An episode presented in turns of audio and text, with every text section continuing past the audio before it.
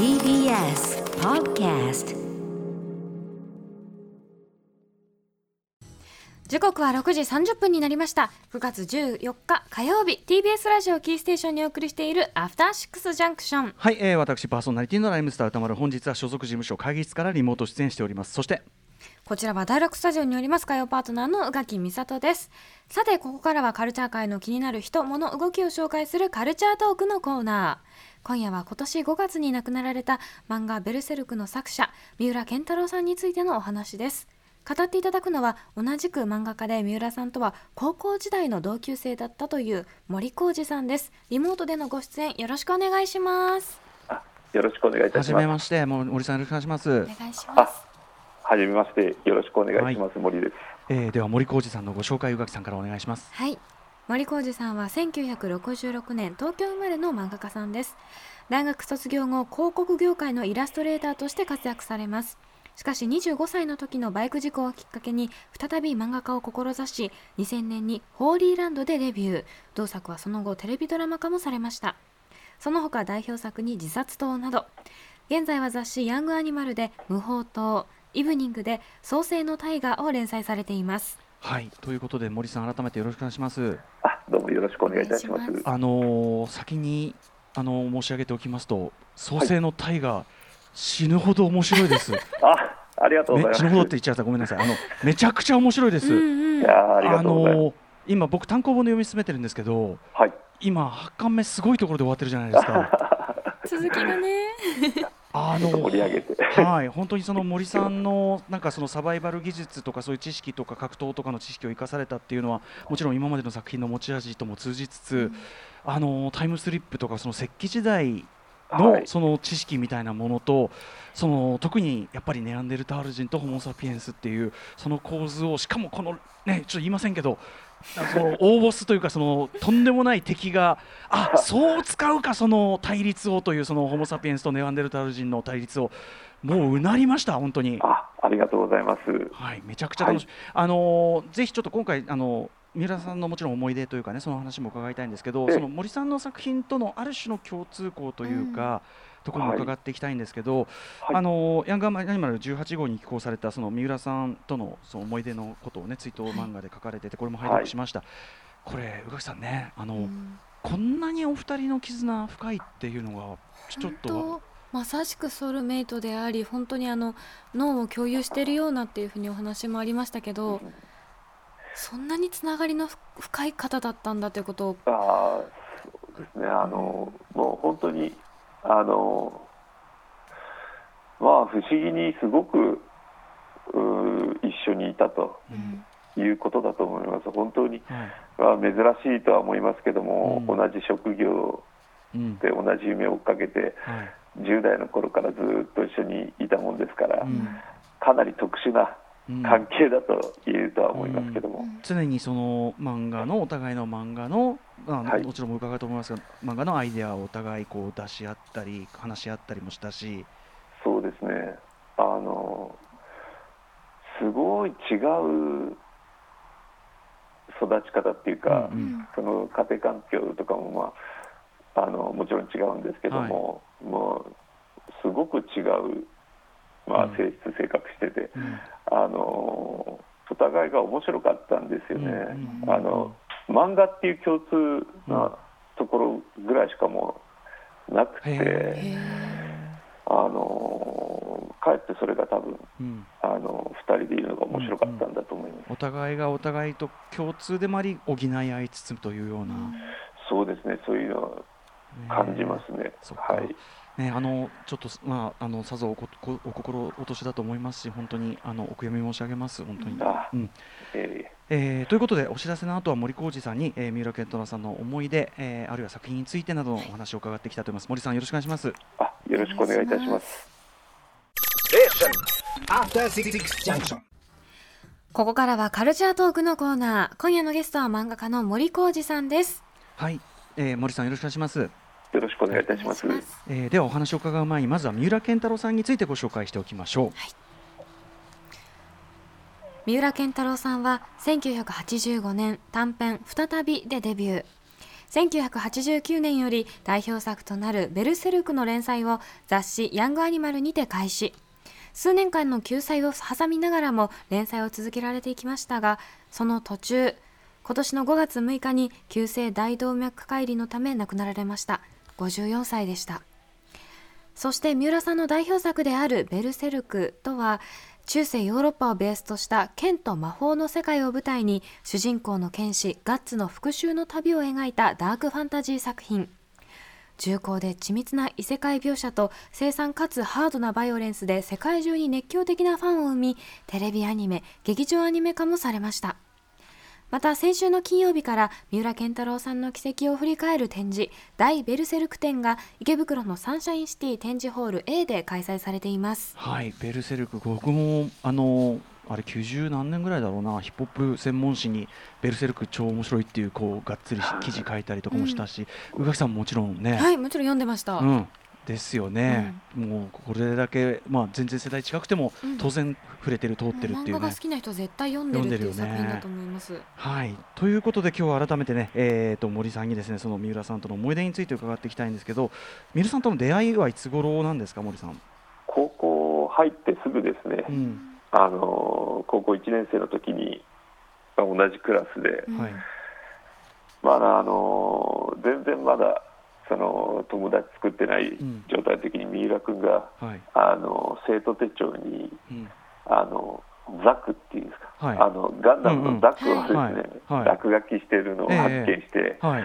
おガンダムじゃんっつって、うんうんうん まあ、話しかけて、それから、うん。まあ、帰りが、うん。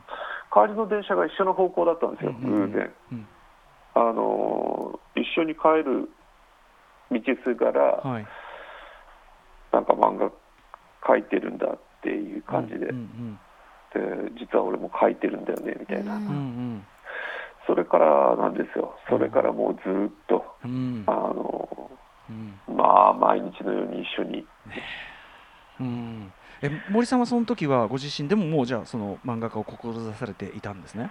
そうですね、僕もなんか、もうまだその全然形にはなってなかったですけども、まあ、漫画家になる人はもうみんな中学、小学校、う中学校から多分うん。ぼんやり漫画家になりたいっていう気持ちはあったと思うんで、僕もあの、まあ、漫画描き始めてうん。っていう感じだったんうん。まあそそんな時ですね、うん。ちょうど。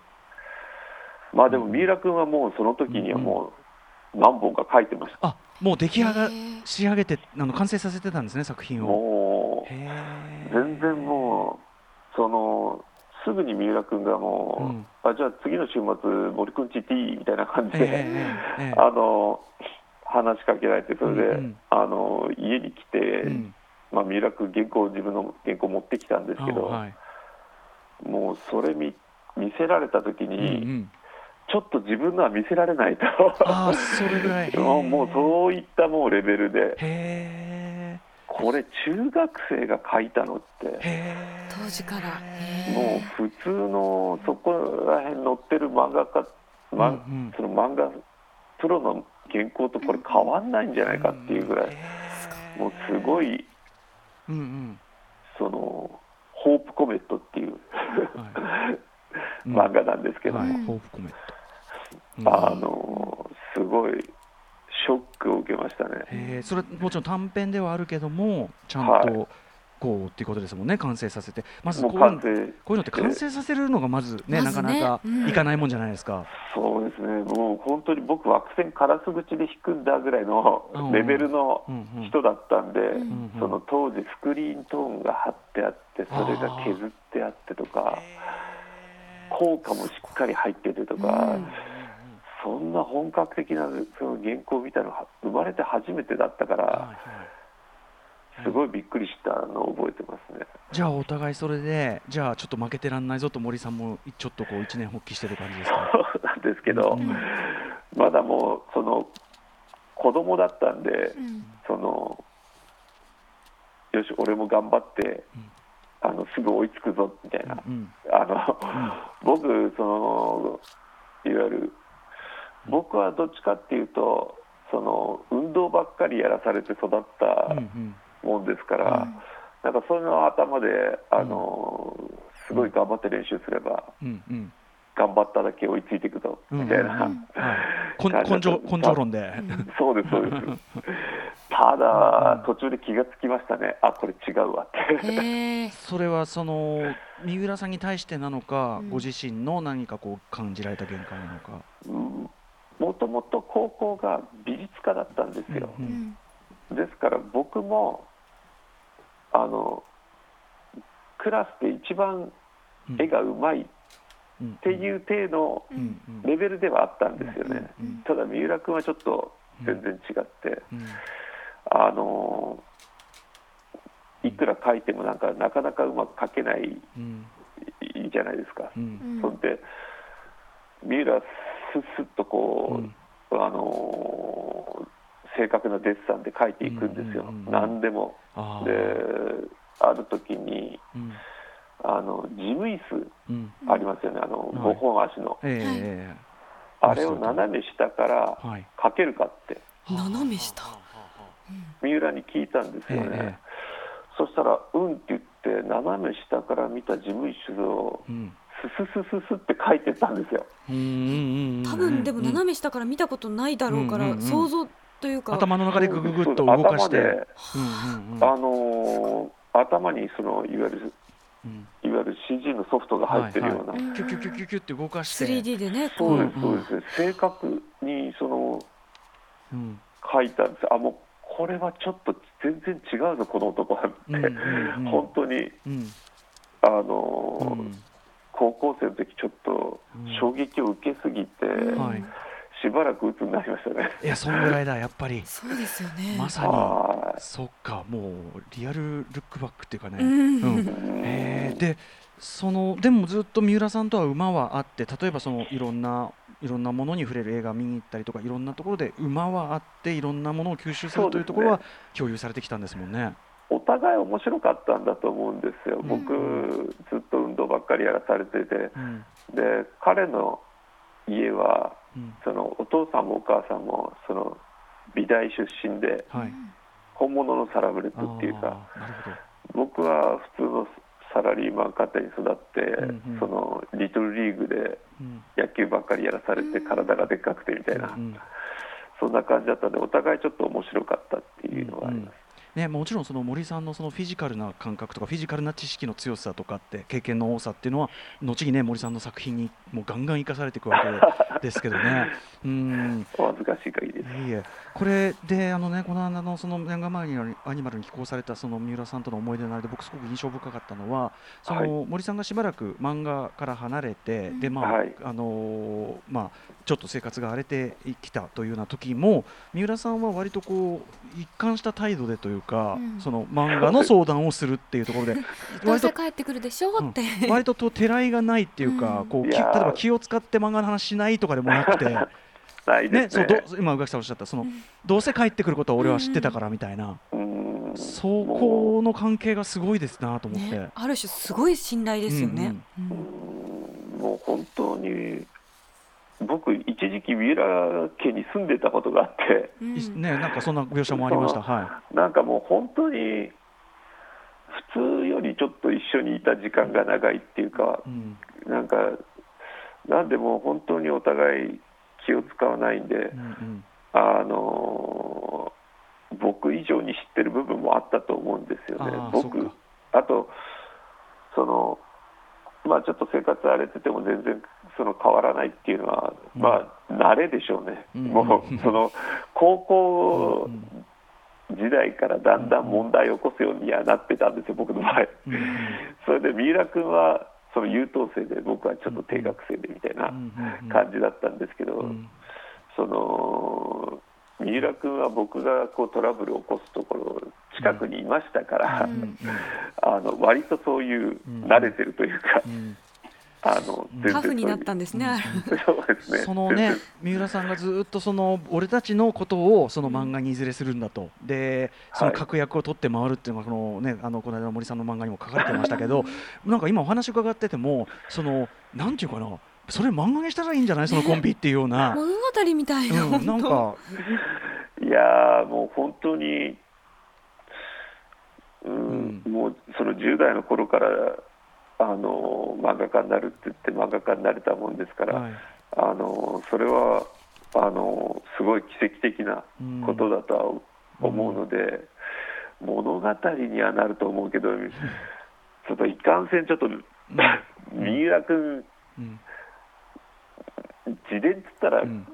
そのうん。三浦健太郎が書くべきだろうっていうのがもう自分の中にあったんで、でもね現現代劇俺書くわけねえだろうですね。そうなんですよ。うん。そっと思いましたけど。うんうんうんねえ。もう俺が現代ものなんて書くわけないだろう、青春ものなんかって言われて、うんうん それで、まあ、決定になって、ある種ねその宿題がなぜかなぜかすごく意図的にというか三浦さんはもう森さんに課してたわけですよね。冗談じゃないですよ、本当に。うん。もうあの2人でね、うん。その還暦過ぎたら、はい。もう2人で楽しくうん。やるはずだったのに、うん。もう本当うん。に、もうちょっとだったな。うん。そうそのいわゆる、お前もじゃあちゃんと手伝えよと、そのいわゆる、うん。あのーまあそのいわゆる、あのーまあ、僕の漫画で結構解説がはい。入るんですよ、ないんか、えええその森節とか言われて、えうん。格そ闘のナレーションが入るんですけど、それはお前、三浦がやれよって言って、あのーなんかそんな話もしてて、ん。これはもう遊びで楽しく、そのキャリアの最後らへんにね、あの書ければいいじゃないかっていしう。新時代の漫画道ですよ本当に。いやまあ本当に漫画道は漫画道でね、うん。面白いことはいっぱいあったんですけど、うん。これそのた森さんから見てそのはい。例えば「ベルセルク」っていう作品がまあ決定的な一打となったわけですけどはい、こうすごいなっていうのはどの部分だっていうふうに思われますか？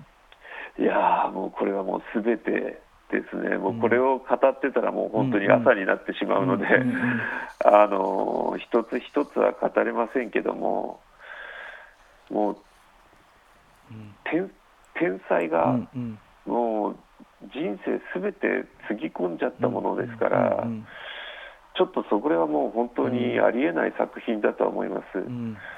あの人生すべてもううん本当につぎ込んじゃってて、ん。彼は他のことしないんですよ、うんもう本当に漫画だけにうん。もうつぎ込んだ人ですから、それも納得の、ね、絵であり物語の密度ですもんね。そうなんですよね、うん。もう本当に彼のその入り込み方やそのいわゆるベルセルクに対するその、うんあのまあ、もうぼ僕もすごい付き合わされたんですよ、本当に。あのいやっぱりアイデア出しじゃないけどこうこれどう思う？みたいなことでしょだってガッツの体型も。あそうね。ね。もうガッツのモデルは一種森さんっていう、えーっと青年期の手前までは、うん。僕の体格がガッツの体格です。ね。今その森さんいわゆる確かに肩幅がすごいしっかえ、りうん。ねしてらっしゃいますもんね。その100なんかその三浦君ってすごいこだわるから、うんそのいわゆるモンスターとかその妖魔が出てくるのがうん。ものすごくリアルに描きたいと、でリアルにすごい怖くって、うん。現実的に戦うとしたらって、そしたら3メートルから4メートルヒグマよりちょっと大きくてみたいな、うん。でそれをギリギリうん倒せるとしたらどのくらいの剣だそしたらうんうんうんうん。お前はどのくらいの重量だったら振り回せるんだって言われて、それで、んそのじゃあちょっと試していこうっつってその、うんいわゆる市民体育館に行ってですね、うん。それでそのバーベルのシャフトがええだいたい20キロなんですよ、はいはい。はいえこの20キロだったら森ちゃんこれだったら振れるだろうと。え実だからあの験あのベルセルクのあの剣の最初のその設定は僕が触れるっていうそのーねでもででかすぎる剣だっていう話なのに、うんそうで、えー。183センチ88キロぐらいの人間がそのその当時ものすごく腕力があったんで,、うん。で三浦君の周りで一番力がうん。腕力があったもんですから、じゃあお前だったらこれをブンブン振れるなっつってじゃあ振ってくれって言われて振ったんですよね、それが元です。でもあれだけこうファンタジーな世界観であってもそういうこう肉体の実感というか、うんうん。そういうリアルみたいなところはおろそかにしないっていうのはすごいやっぱり、そうですね、あのー握って持ち上げる時のフォームとかうは、んあのよく写真に撮ってうんうんあの、うん書いてましたね、うんうんあとこのくらい腰を下げないと、うん。こういうふうに触れないんだとか、よくうん。ガッツはよく足元書いてるんですよ、三浦君。うんうんうん。あのすごく踏みしめないと、はいはい。あの重量を持ち上げて触れないっていうことをすごい読者の人たちに感じてほしいっていうのが、確かにそっか、まあ、細かくもう本当にいろんな、うん。その物語もそうですがその設定からなんから、そのうん。まあ本当に考え尽くされたうん。あのものですね。そうですよね。ちょっと今ね改めて今今残されてる分のあれをもう一回ちょっと隅々まで味わい尽くしたくなるお話でもあったし、これちょっとねすみません森さん短い時間のお時間来てしまって、俺本当はね森さんの作品のこういうところとこところとあの例えばあのベルセルクのこういう部分のあれって共通するものがあってみたいなそういう話をね 本当はしたかったんですけどちょっとお時間来てしまいました。申し訳ないえー、とんでもないです。ありがとうございます。はい、ありがとうございます。えー、最後にではお知らせごと宇垣さんからもう一回。はい。現在三浦健太郎さんの画業の軌跡を振り返る展示大ベルセルク展三浦健太郎画業32年の軌跡が池袋のサンシャインシティ展示ホール A で現在開催中です。期間は9月23日の木曜日祝日まで。